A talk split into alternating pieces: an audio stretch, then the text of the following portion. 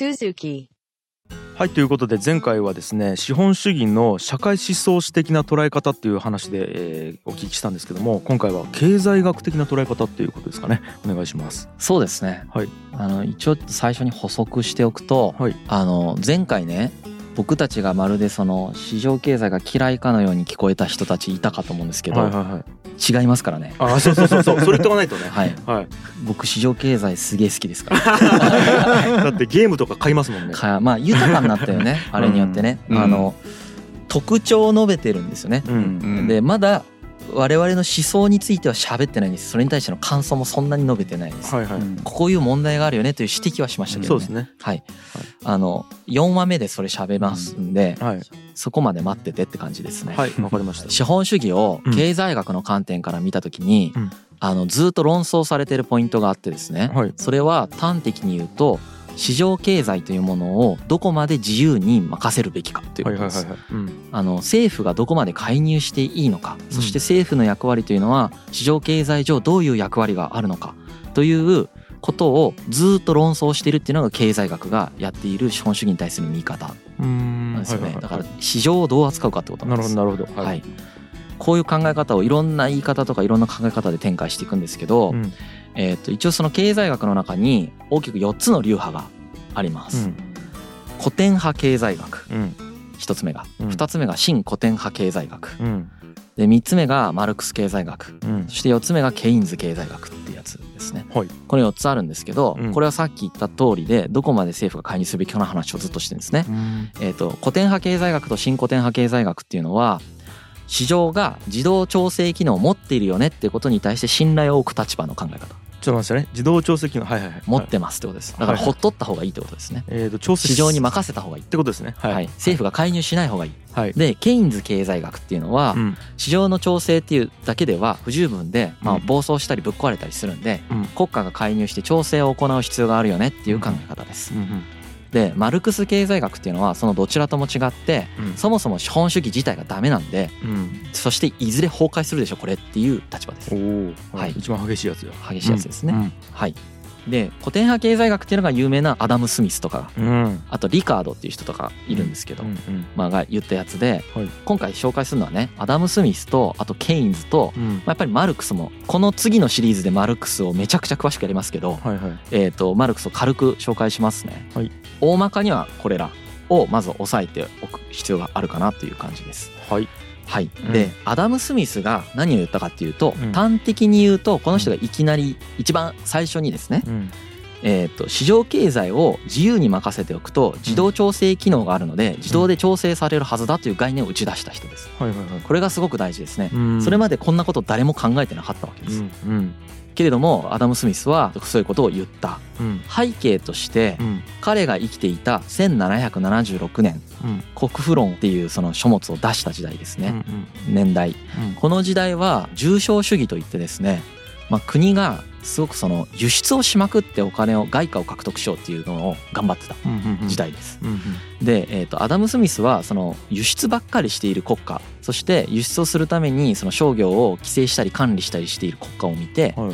そんなに国家が介入して輸出ばっかりしたってしょうがないと。うん。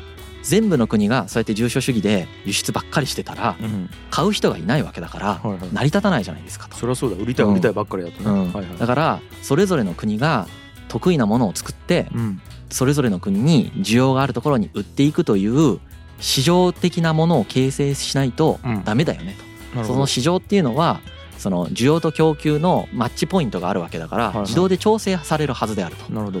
だからそんなに国家が管理せずにうん。得意なものを作ってちゃんと売るということをやっていくと価格が適正化されていってうん。全員ハッピーになるでしょっていうことを言った人ですね。は分業していこうねいなるほど。とでこれが経済学の始まりなんでうん。あこっからできてったんですこれができていきました。はいはいはい。はい。うん。すごく大事な概念になっていきます。はい。はいで彼はですねマーケットに口出しはするなとは言っていますが、うん。まあ、その後に一応その新自由主義として出てくる人たちがいて、この人たちがその国の機能を最低限まで絞ってうん。その市場経済でぐるぐる絶対回した方が万事うまくいくだろうっていう考え方があるんですね。もっと振り切った考えですね。もっと振り切った、まあ、そこまでは過激なことは実は彼は言っていなくてほうほうその政府の役割は役割でちゃんとありますよねと。うん。ただ、えー、と重症主義みたいな介入の仕方は良くないよねということを言ったというのがアダム・スミスが言ったことですね。なるほど。はい、はいはい。なので前回は社会思想的な背景のところから話していきましたけど、うんうん。ここでやっぱりその市場経済という概念が生まれてるということになりますよね。はいはい。でこの後に先にマルクスが次来るんだけどね、うん。マルクスの前にじゃあもうケインズを紹介するね。はい。はいあのすごく有名な経済学者ですね。僕経済学勉強ほぼしたことがないけど、ケインズやっぱり名前は知ってました、うん知ってます。このジョン・メイナード・ケインズっていう人がですね1936年なんで結構最近の人ですよね、うん。あの100年ぐらい前の人ですよね、うん。この人が1936年に雇用利子お金の一般理論という書物をまあ出版しました、うん。うん。出版しましたね。うん。でこの人が言ったことっていうのはあのアダム・スミスを批判したんですね。うん。市場の自動調整機能っていうのは実際には働きませんよねと。えいろんな理由によって実際には働かない。え例えばですけど雇用とかですね。うん。投資っていうことをその高く保っていくためにはやはり政府の介入というのは不可欠であると。うん。実際に売りたい人と買いたい人がいてそれが全部調整されるってことは起こらなくて例えば失業中の人とかがいてうん。失業中の人欲しいけど買えないみたいなことも起こるし、うん。まあ、いろんなもっと複雑な心理的要因が働いてですねうん。市場の自動調整機能だけで完全にみんなが雇用された状態になって雇用もうまく回ってその需要と供給もうまく回ってっていうことはなかなか起こんないよねっていうことを言ったわけです。なるほど。もっとなんかこう人間って不確実性があって根拠のない不安に駆られたりしてうん。消費を抑えたりするじゃんみたいな。なるほど。まあアダム・スミスの時代からだいぶ実績が出てますから、なるほど。はい。うん。その実績を見て新しいことを言ったということになりますね。はいはいはい。観察が入ってるんですねそうですすそうです。はい。で実業家とかも、まあ、うん将来悲観的になっていくと投資を控えたりしてうん。労働者が解雇されて失業が増えたりするじゃんみたいなね、うんうんそんないつも需要と供給が欲しいあげるみたいな感じで成り立つわけじゃないでしょっていうこと。をものすごく簡単に言うとそういうことを言った人うんはいはいはい。ですね。うん。はい、あと貯蓄する人だっているでしょっていうことも言いましたよね。はいはいはい、うん。で、ね、古典経済学者そのアダム・スミスの人たちっていうのはもともとはその繰り返しになりますが雇用可能な人口とか資源であるとかですね。うん。資本とかっていうものは長期的に見ると社会の中で効率的に利用されるよねっていうことを言ってたんだけれども、うん。まあ、さっき言ったような理由で実際には効率的に利用されるようなことはないのでうん。政府が介入をして例えばだけど本当無駄な仕事でいいももういいので、うん。仕事を作ったりとかしてねうん。雇用を生み出したりとかするみたいなことを国がやっていかないとそれで消費をさせたりしていかないとうん。うまく経済回らないぞと。なるほど。金利の変動っていうのも政府が結構介入したり規制したりすべきだよと。うん。雇用も金利もそういうことをやった方がいいよということを言ったんですね。うんうん。でこれを受けて例えばニューディール政策とかね第二次世界大戦の前のニューディール政策アメリカで行われたやつとかはこういうのを踏まえてやってることになります。うん。大恐慌が起きたんですよね。はいはいそのアダム・スミス的な経済観念の中でやってきたら大恐慌が起きて世界中で不況が起きるってことが起きたんですよね。うん。でそこでこのケインズの経済理論っていうのにのっとってルーズベルト大統領っていうのがニューディール政策バーン打って雇用を確保しようっていうのをやったと。でなるほど。インフラを作って。うん。でそれであのアメリカがライジングしたんで第二次世界大戦に突入していくっていうことなるほどなるほど。結構成功しちゃうんだよね。成功してましたうん。ねはい。でこのケインズ的な経済政策っていうのがイギリスでサッチャーとかアメリカがレーガンが出てくるまで、まあ、基本的に戦後ずっと続いていくんですよ。ううん。ん。国家の介入という概念がね。うん。はい。うん、で、えー、とじゃあカール・マルクスに関しては室越から、はい。キューバで研究してた室越君から本場の。社会主義の研なん究をしてた。かねそんなこと言われるとねこう、うん。マルクスの研究ってもう本当対価がすごくたくさんいるしうん好きな人いっぱいいるからあの本当にマルクス素人として申し訳ないんですけど 軽くよ軽くね今回軽く言うんですけど、マルクスっていうのはこさっき古典派経済学の話で言った労働価値説っていうあの労働者が価値を生み出しているっていうのの着目するんですよね。うんうんでなぜかっていうと当時のイギリスではあの労働者がめちゃめちゃ劣悪な環境で働いてたからなんですよ。うんでマルクスそれ見てそれやばいやろって思うわけですよね。うんうんでそれを理論的に考えた結果労働者は雇用主工場主とか資本家に搾取されているので経済格差がどんどん広がっていくと。でどんどん広がっていくと労働者は生活できんようになるんでうん。最終的に革命が起きて資本主義が壊れますっていう話をマルクスはしたんうんですよね。うんでも残念ながら革命は起きなかったんですけれども、うん。この時にマルクスが言ってたのは労働者が価値を生み出しているのっていうのとイノベーションが価値を生み出しているっていう2つを言ってて、うん。でマルクスは前者の方を重視してたんですけど、うん。その後このマルクス経済学に基づいて国を運営していた旧東側諸国ですよね。共産主義の国々っていうのは軒並み経済破綻していくんですけれども、うんうん。例えばソビエトとかで経済破綻したのはこのイノベーションが生み出す経済成長っていうのが過小評価されてたんじゃないかなっていうので、まあ、分析はされてたりとかしますね。うん。うん。なるほど。はい、うん。納得感あるな。うん、なるほど。これがまあマルクスが言ったことをものすごく簡単に言ったらい。そんな感じなんです。はいはいはい。でこのね古典派経済学のアダム・スミスが言ったような市場経済を自由にした方がいいよねっていう話とケインズみたいに介入した方がいいよねっていうことに対してうん。またいろんな学者さんがそれぞれの見解を述べていくんですね。うん。あのやっぱり自由がいいとかやっぱり規制した方がいいとか、うん。そういうことを言っていくんですね。うん。一応なんか軽く紹介するとですね、うん。例えばフリードリヒ・ハイエクっていう人がいます。この有名な方なんですけど、うん。このハイエクさんがファシズムの台頭を目の当たりにするんですよね。はいはい。でもうファシズムが徹底してさうんこう管理してるわけじゃん。あれを見てもう最悪だなって思ったんでしょうね。はいはいはい。めちゃくちゃ自由主義経済を主張します。なるほどなるほど。こんな感じであのその時々のやっぱりその状況をさらに踏まえてねうん。言うんですけどちなみにハイエクさんが言った意見の中で面白いのは、うん。これもチップスですけどね、えーっとやっぱり中央集権的な意思決定ってうん。うん絶対間違えるよねみたいな。へえ各現場で判断するやつがもっと効率的であり中央集権的なところにその情報を回すみたいなことって究極的にできないしうん。その間違いのない判断をねやり続けるということができないよねってことですね。まあまあまあ。うん、うんだからこそやはり市場メカニズムに任せるべきだと。うんいうわけですねこの人は。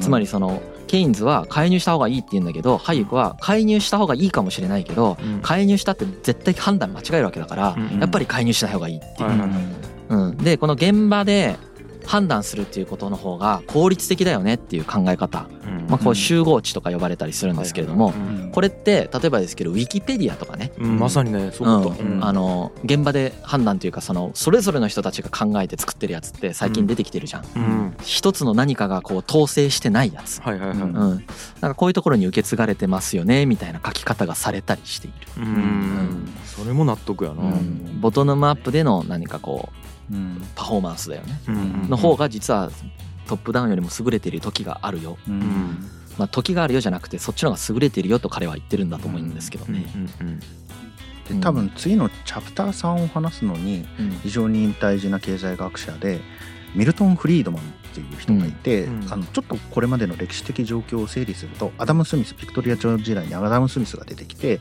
それから第二次世界大戦直前大恐慌が起きるまでは、えーアダム・スミス的な経済政策が世界中で取られてたん。ですよね。うん。で大恐慌が起きちゃったがためにケインズ主義的な経済手法っていうのが取られていくんです。うん。これが1970年代に一旦ダメになるんですよね。でダメになった時に出てきたのがこのフリードマンなんですよ。うんうんうん。でフリードマンは政府が介入しすぎだと、そうですね。政府が介入しすぎだからうん。あのみんなが怠けてんじゃねえかっていう話になってくる。なるほど。ケインズは介入した方がいい側でしたからね。はいはいはい、はい。なんで全部自由化しようぜっていう話になっていくんですよね。いこれが新自由主義と呼ばれる考え方でうん。この新自由主義の考え方に沿って日本では小泉政権下で進んだんですよね。構造改革っていうことを言ってましたけれども、うんうん郵政が民営化されましたよね。それこの流れなんや。はい。なるほど。郵政みたいなものは市場原理に任した方がいいんじゃないかっていうのが当時の政権の考え方だったんですよ。え民営化でえね。おもろ。うん。振り子っすね。振り子ですね。バリバリ振り子やな。そう。うん。それがねフリードマンだよね。はいうんあと他に紹介した方がいいのは例えばサミュエルソンとかうんもいるんですポール・サミュエルソンさんっていうこの方もすごく有名な方なんですけど、うんこれも世界大戦直後ぐらいにうんあのいた人ですね。うんこの人はですね新古典派経済学とうんケインズ経済学だから本来は対立している考え方ですよね。うんこれを統合することを目指した人ですうね。んうん。まあケインズ経済学が言うように政府っていうのは財政とか金融政策を駆使して総需要を慎重に管理する必要があると。はいはい。しかし一旦完全雇用が達成されたらその後は価格の自動調整機能に信頼を置いて、えー、と新古典派経済学であの走らせた方がいい。ハイブリッド。ステップに分けたハイブリッド版どっちかが大事じゃないんだってことですねうんどっちも大事だからうんな。んかこう場合によって使い分けたらどうかという考え方みたいな人も出てきたりするわけですね。なるほどそれも納得やな、はい、でこれは今言った人たちがその市場経済をどう扱うべきかについてずっと議論してきた人たちじゃないですか。うん。これとまた別にですねうん。資本主義ってなんだっていうことをはいやっぱり捉えていく人たちが出てきますね。うん。あの時代がちょっと前後したりするんですけどうん。例えばですねソースタイン・ベブレンっていう人が1899年に「有感階級の理論」という本を出します。はい。この中で彼が言ったのはうん。資本主義の原動力っていうのをみんな経済合理性で合理的なものだと思ってるかもしれないがそうじゃないだろうと。えこれ見栄と羨望だけで動いてるでしょっていう話をします。え これもいいね、うん。最高の食べ物飲み物衣装住居交通機関などを消費するっていうのは合理的にそれを選択しているわけじゃなくて富の象徴としてそれを消費しているわけであってうん。それによって尊敬を得たいという虚栄心でやってますよねっていう話をします。これもいいな、うん、そして民主主義によって階級がなくなったんだけれども、ん。その結局のところヒエラルキーを作っていて、うん。その自分のヒエラルキーということを消費によって確認してるよねと。うん。そのヒエラルキーから脱落したくないからうん服や食事などにお金をかけ続けるようなことをしてますよね。夜のお店で一晩でいくら使えるかみたいなことをやってますからねそれによって自分の階級を確認してるっていうことが動機になってるのでそれは経済的な合理性じゃないでしょって話をします。それもそうだうん、そうだよね。それもそうそれもそうしい事実ですよね。ね。それもそう グーの音も出ないそうだよね。本当にそうやわそうでしかないよ。あとね、うん。マックス・ウェーバーっていう人が出てくる。んですこれね社会学作った人なんですけど。これ聞いたことあるぞ。これ社会学をね社会学研究室行くとこの人を絶対に勉強する。はい、うん。この人がやべえ本書くんですよ。はい。これ僕社会学出身だから好きなんですけど、はい。プロテスタンティズムの倫理と資本主義の精神っていうやべえ本書くんですよ。あこれ本の名前聞いたことあるぞ。スーパーやばくてこれが。うんうん。何がやべえかというとですねうん。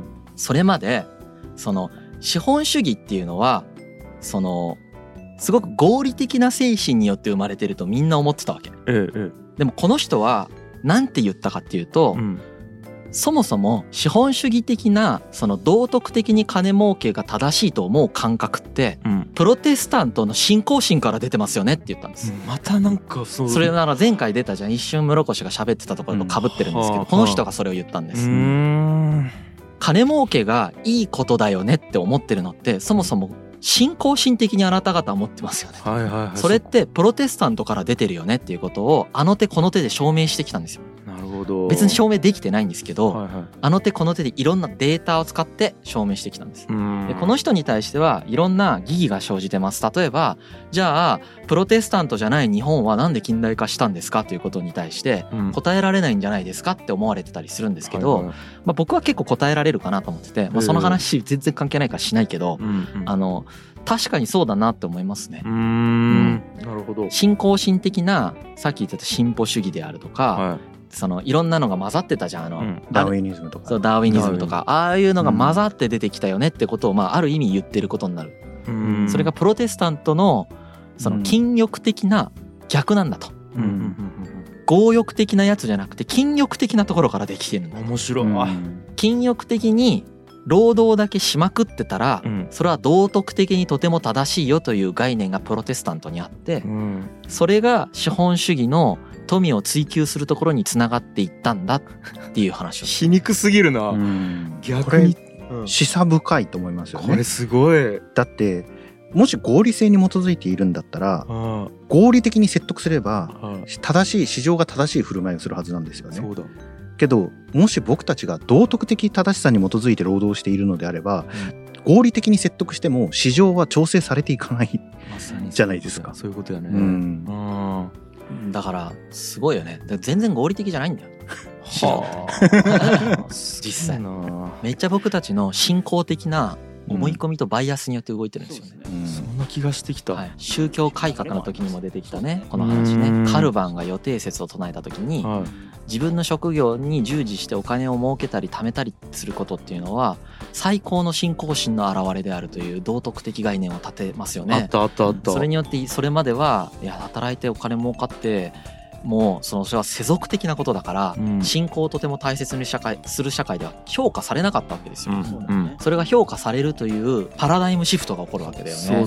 今だったら考えられないですよ。そうですよ。働いて儲けたらそれは偉いよねってなるのがうん。当時は働いて金儲けてたらなんかお前ちょっとしょぼいよねみたいな。本当にそうだ。お前しょぼいよねって思われてたのがはいまあ変わってきたということも非常に影響してますよねということを言ったのがマックス・ウェーバーね。世界から許されるようになってきたんですね。そうなるほど。はい、こういうことを、まあ、経済学ないしは社会学の領域で学者さんたちがいろいろ言っていきます。う。んすごい。うん、いやなんかバーってこうまとめて聞いたら全部確かにそりゃそうだって全部思うっすわ。うん、怖っ。社会 社会科学ってそういうことなんですよ。うん。説得できたやつがすごいんですよ。うん。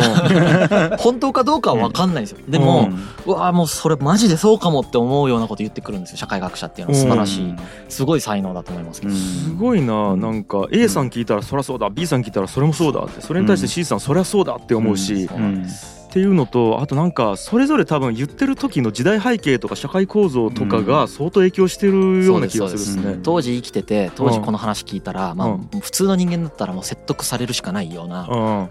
やっぱもう超超論理的な人たちなんで、でしょうね。はい、頭いいですからねやっぱね。うん。とかなんか一個その国がどう介入するかとっても国が介入しすぎた時は逆のバイアスが働いて介入しない方がいいっていう人がバーンって出るしで逆に介入しない時は介入した方がいいっていう人が出るしっていうなんかさっき振り子構造って言いましたけどそうなんですよ。逆向きに常に力学が働いてる感覚があるですね。うん、まあでもね社会学で一番最初に何を学ぶかっていうと、はい。社会学で言われてることは大体嘘だからねっていうのが怖い怖い怖い。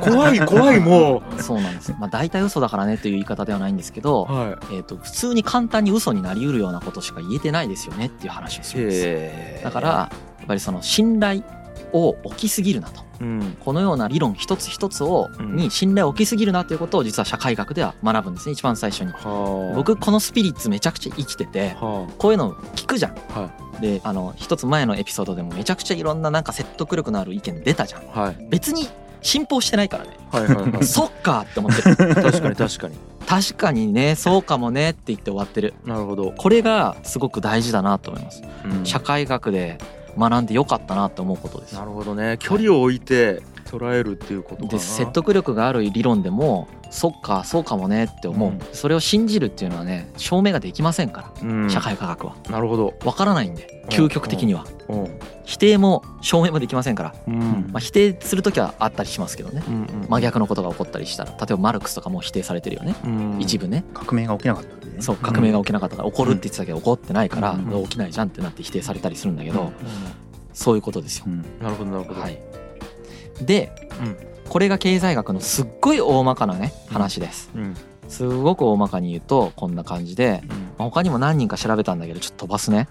で、えーっとあとね資本主義という言葉がその同時に社会学者の人たちによってですね、うん。定義されたのが何個もあるよって話をまあ今まで何回もしてきたじゃないですか。はいはいはいちょっと具体的にじゃあなんて定義されたのかっていうのを紹介していきますね。ほうほうほうここまで僕たちは特徴と経済学の話をしたんで、うんどの定義がどんな感じかをちょっと皆さんも多分聞いたらちょっと勘どころがすでにねあのももともとなかった方も出てきてると思いますしもともとあった方は普通に聞いたらこれは違うんじゃないかなとかこれは確かにそうかもなとか思うと思うんですね。なるほどはいそれをちょっと言っていきますね。うんでまず資本主義っていう言葉自体がもともと資本主義を批判する言葉として出てくるんですよ。うーん。ちょっと待って待って。はい、うん。えー一回聞きます。はい、はい、うん。あのつまりその社会主義っていうのが生まれるんだよね。うん。概念として。うん。対抗概念として。はい。それに対するなんていうかダメな方として語られるわあけそういうことね。資本主義がなるほどなるほど。脱埋め込み化の話をしたじゃないですか、はいはい。資本主義が登場してすぐっていうのは埋め込まれてるから自分たちの社会を説明する言葉がなかったんですよ。そうなんです。けどこの社会状況ダメじゃんって思って社会主義っていう考え方が生まれるんですよね。うんそうするとじゃあ今僕たちの社会何ってなって資本主義っていう言葉が生まれる。んですよ。はい。でこの構図は今全く同じことが起こってますね。ポスト資本主義というのは資本主義に対するアンチテーゼとして出てきていてはい。資本主義というのは批判される対象として存在してますよね。本当だ。はい。うん。常にこういう感じなんです。最初から資本主義はそうであった。なるほど。ではそれをマルクスはどう定義したか。うんマルクスは資本主義という言葉をほとんど実は使っていません。うん。しかし以下の4点が特徴であるというふうに言ってます。うん。一つが分業と貨幣経済を前提とする市場を資本主義の中心的要素に据えていると。うんうんまあだからそのまんまです。うんうんうん。分業している。はい。生産体制工場とかのね。ですね。はい。あとは貨幣を使っている。はい。っていうことを前提とした市場。市場が資本主義の中心だよね。オッケーオッケーオッケーはい。そして資本の形成と持続的増加をするよね、これ2個目ですねはいはいはいうん3つ目が生産手段を所有する資本家および彼ら従属する起業家および経営者とまああのすごく長い言い方しましたけどうん生産手段を所有している資本家側の人たちはいはいはいあとは生産手段を持たない労働者側の人たちうんこの緊張関係が存在していますよね。なるほどなるほど。はいはいってはいいう考え方ですね。緊張関係ですね。はい。これは僕は絶対的にそうじゃなくなってると思うすでに。うーん。未だにこの文脈で語る人いるけどうん。緊張関係ない会社もうすでにたくさん出てきてると思う。わかりますわかります。はい。はい。っていうのが3つ目。うん。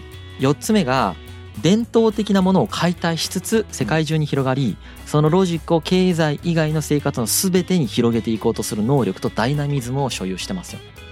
これはシャープ1で最初のエピソードで言った話と被るよね。うんうんうん。市場経済がいろんなものを破壊していってますよねって話とはまあ同じことを言ってますよイシューねスの話ね。はい。はいはい。だから当たらずも遠からずみたいな 定義なんだようん。はいはいはい。マルクスが言ってるのは。すごいなこの人天才だからねマルクスとか。もうやばいぐらい頭いいからねこの人たち。はで次マックス・ウェーバーね、まあベーバーとも言いますけど、うん。この人の定義がもっとやばい。うん。マジ何言ってんの？っていう感じでなんで一回聞いてください。頑張ります。はい。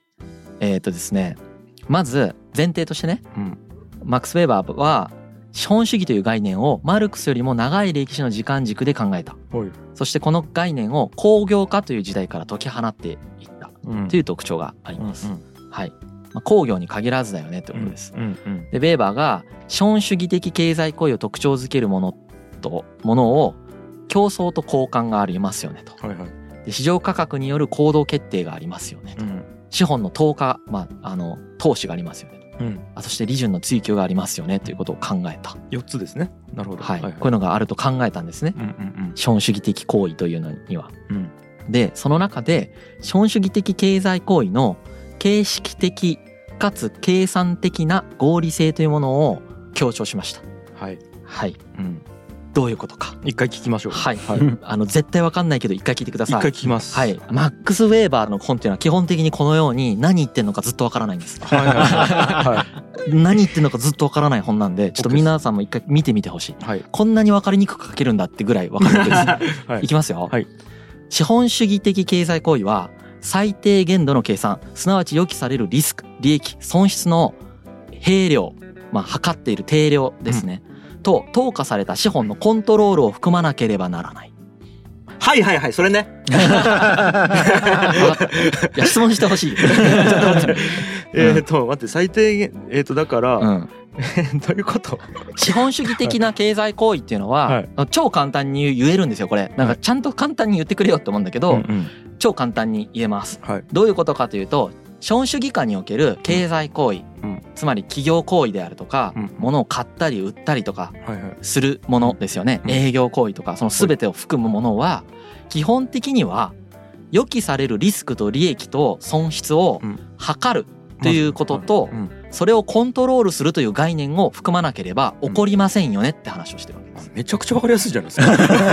だからまず、えー、と評価軸があってそれを予測できそうって思っててそうです。でそれをコントロールできる。それをのコントロールする方法が資本を投下するっていう行動でコントロールする。そうです。そういうことですね。はいはいはい。コントロールできると思っている。はいはいはい。そうじゃない限り、うん。経済活動でリスクを負って利益を追い求めて資本を投資するみたいなことは起こらないでしょっていう話をしてる。うん。だから計算できてるはい。と思っているしはい。予期されるリスクと利益と損失を定量化できてると思っているしうん。それをコントロールできてると思っているという前提がありますよね。あ分かりやすい。言ってるってことですね。うん。ちなみにシャープワンで僕はこれを勘違いだって言いましたよね。近代人の勘違いです。はい。はい。と言いましたけど。これは僕の意見です、はい。マックス・ウェーバーは勘違いかどうかは言及してないです、うん。彼はこう思ってますよねって言ってます。了解です了解です。はい。そうだなって思いました。はい。次にうん。このような合理性はうん。資本主義的企業の構造により保障されていると考えうん。企業と経済主体の私的化成との分離企業の権限組織にシステマティックに組み込まれた目的合理性を強調した。うんはい。もう5秒で分かんなくなりました。ちょっと待って待って。どういうこと？もうこれね面白いよね。こんだけ分かりづらいことをよく言えるなって思うんですけどもう一回言っていいですか？分かりづらいんで。はいはいはい。あのわどれぐらい分かりづらいかを再確認してほしいんですけどはいはいはい。このような合理性は資本主義的企業の構造により保障されていると考え企業と経済主体の私的化成家の政治と書いて化成ですね。うん。私的化成との分離企業の権限組織にシステマティックに組み込まれた目的合理性を強調した これ放送事故？放送事故？えどういうこと？どういうこと？ちょっと待って。えー分かりやすく言おうとしてみようか。あの翻訳してください。はい。資本主義下における行動っていうのはうん。それまでの封建的な社会におけるうん。プライベートなうん。家の活動みたいなものとうん。明確に分離されていてうんうん。企業の企業独自のうん。企業の中の組織の中にうん。システマティックに各個人が組み込まれた状態でうん。企業の合理的な活動をしていくようになったよねって話超当たり前の話です。あ家と会社を分けろみたいなそうですそうです感じ超当たり前。でまあそれまでの社会においてはうん。封建制において例えば織田信長とかそんなことしてないわけじゃん。うん。織田信長がやってるのはさ織田家を何とかしようとしてるだけじゃん。はいはいはいで企業があってその企業に属してその織田家と企業を分離して、うん。えー、と企業の目的に沿った活動をするみたいなことをしてないじゃん。してないです。うん、うん。でしてなかったやつがするようになったよねって話をしてる、めっちゃ分かりやすいじゃないですか。うん、だけどマックス・ウェーバーに言わせるとこういう表現になるんです。はずっとこうなんですよこの人。何百ページある本がずっとこうなんですよ。恨みつらみが出てる恨みつらみがすごいっすよね。頑張ったっすね。面白いですよ、うん。本当に。で次がはい。これ最後ですね、うん。このシステマティックな目的合理性はうん。分業と協業。うん生産手段を手段を持たない労働者によるうん。形式的に自由な労働、うん。そしてこの労働が経営の規律かっこ資本の所有者である起業家経営者の命令に服することが含まれる、ほうほうほう。はい、もうこれもまあすごいか当たり前の話なんですけど、はいはいこれらのその企業内におけるうん。その合理性の追求、まあ、企業の目的を追求していきましょうね。売り上げ上げようぜみたいな話です。はい。それをその部長がいたり課長がいたりみたいなシステマティックな状態でうん。進めていく。うんうん。そしてそれが分業であったり協業であったりする。うんうん。っていうことが経営者における経営者からのうん。命令によってうん。行われていますよねってことを言ってる。はいはいはい。当たり前のことだよね、はいはいはいはい普通やな。うん、でもこれが資本主義だって言ってるってこと。なるほど。これが資本主義的特徴の最たるものであると、うんうんこれがポスト資本主義に今移行しようとした時にねうん。うん企業とさプライベートをさうん分けなくなってきてるじゃん今、うん。あーそうなんですか。そうか。分けなくなってくる傾向がある企業が出てきてるじゃん。はいはいはいわかります。はい。はい。確かに。これとかはマックス・ウェーバーの定義から外れつつあるから、うん。まさにポスト資本主義的だとマックス・ウェーバー定義からも言えるっていうこと、なるほど。うんはあ。本当だ。うん、あとは僕がコントロールできないっていう勘違いだって言った。コントロールしない古典とかはさは PL 作ってるけどコントロールしようとしてないしいうん。測れると思ってないから経営者の僕自身がねはいはいはい。売り上げがいくらになるか分かりませんと思いながらサポート集めてるわけじゃないですか。これはもうもうしこの人の資本主義の概念から外れてるわけ。聞いてる人びっくりしてる今多分 でもさ勘違いだから。あ俺が正しいと思ってるから。うん。そうもね。だから予測できないことことが正しい意味ないいじゃん。予測できないのに予測しても、多分ウェーバーは前近代社会伝統社会との対比で考えてると思うんですよね。ね分業とか協業とかをすごく強調してるんですけど、あのつまり生きることと労働することって前近代社会では別に分離してないわけですよね。そう。いうことだね。あの狩りをして食べて寝るみたいなのが一体だったわけですよ。うんけどこの資本主義社会ではそれ分離するしてるよねって。でそのパブリックな領域と私的な領域っていうのも別に分離してないんですよねうん前近代社会では。うん村の中で常に生活していて村の一員として生活していくっていうのはまあ普通だったわけですよね。これ分離して企業にパブリックな存在として参加しようよって言ってるのは資本主義だよねっていう話をしてるしっていうことなのかなって思うんですよね。確かになんか今やったら当たり前ですけどね、うん。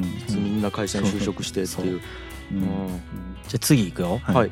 次シュンペーターっていうねはい。まあ有名なこの人も有名なんですけど、うん。人がいます。うん。この人の定義が僕は一番わかりやすくかつ的を射ているなというふうに勝手に思っているんですが、はい。えいきますね、はい。資本主義は貸与された資金を用いてうん。イノベーションがなされるような形態の私有財産制度である。この行為は一般的には信用創造を前提としている、おお、すごいわかりやすいです。なんとなくわかるこれ。はい。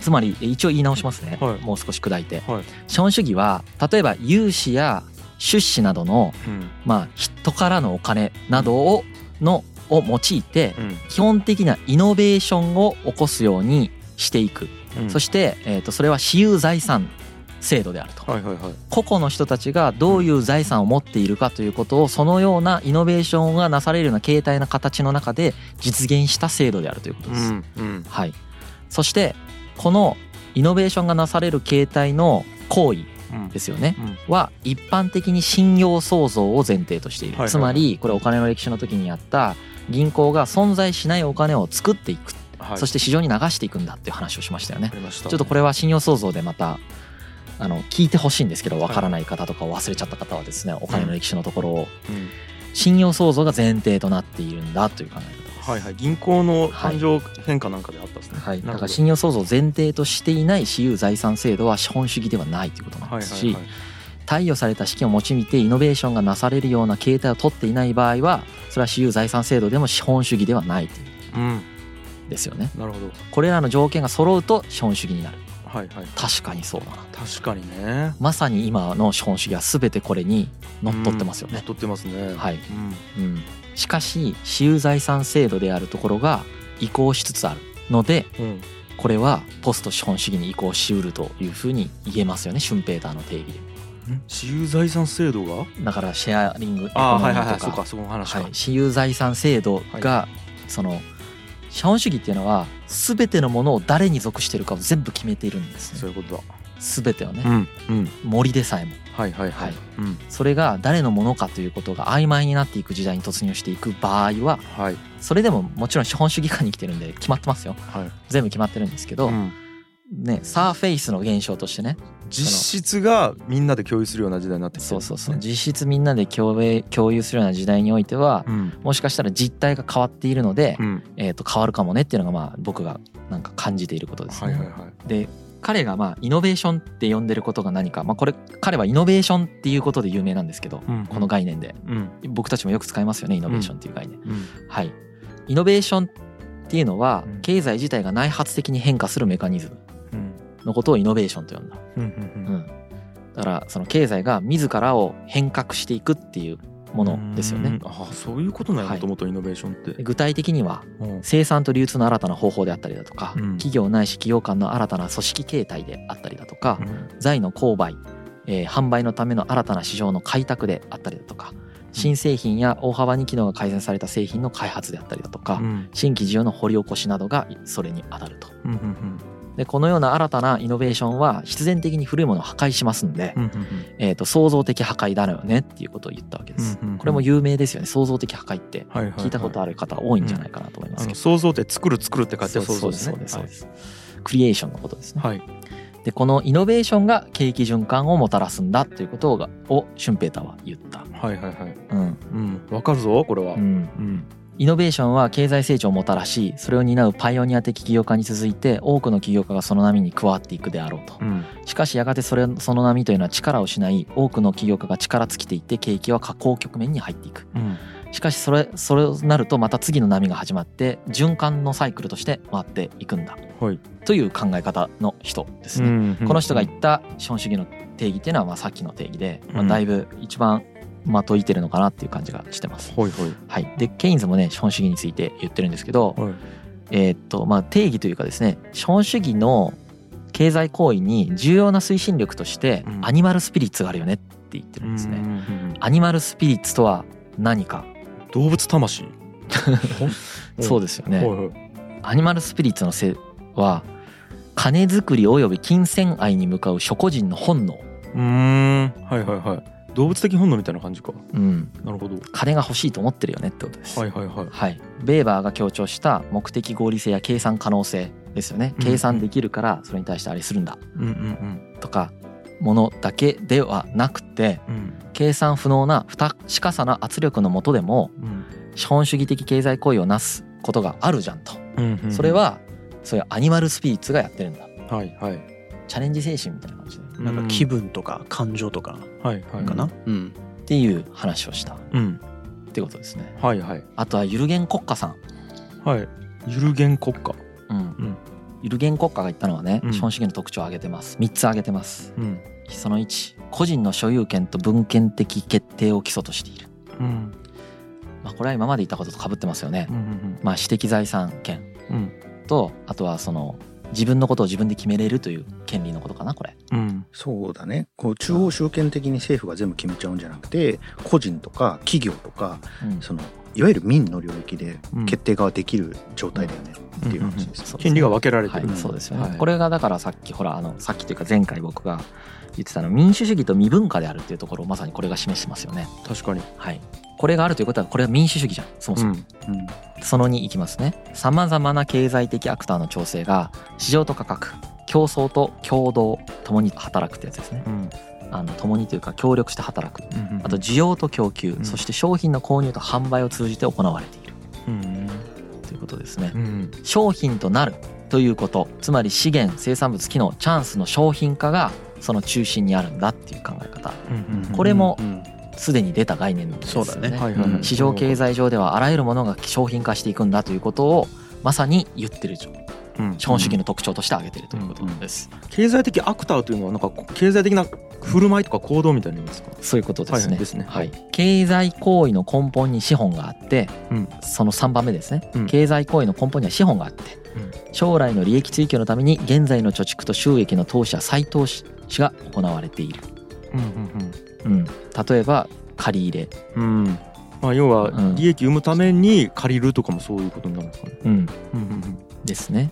まあその貯金するとかね、うん。あの将来の投資のために貯金するとかね、うん不確実性のために貯金するとかもそうですし、うん。あの投資する貯金だけじゃなくてですね、うんえー投資をするということもそうですよねっていうこと。まあん。そのまんまですよね。うんうん。前回話したと思うんですけど時間が僕たちの外に出てるのでその時間がどのように推移するかっていうことでその中で財がどのような振る舞いをするかっていうことを考えながら僕たちは行動していくっていうことですよね。なるほど。うん、つまり今借金だけどこの借金がいずれ借金返して儲かるぐらいになるよねっていうのは時間の経過っていう概念がないとできないんですよね。確かに。う本ん、そういうことを許容しているっていうのが資本主義社会ってことですよね。うん。かるな。は今米国株に投資しといたら10年後にはこんぐらいになってるだろうみたいな感じで投資しますもんね。うん。はい。はいまあいずれにせよですね今いろいろ挙げたんで皆さん混乱しちゃったかもしれないんですけどはこれをまとめたのが冒頭で1話目で紹介した6つの特徴なんで、いなるほどなるほど。はい、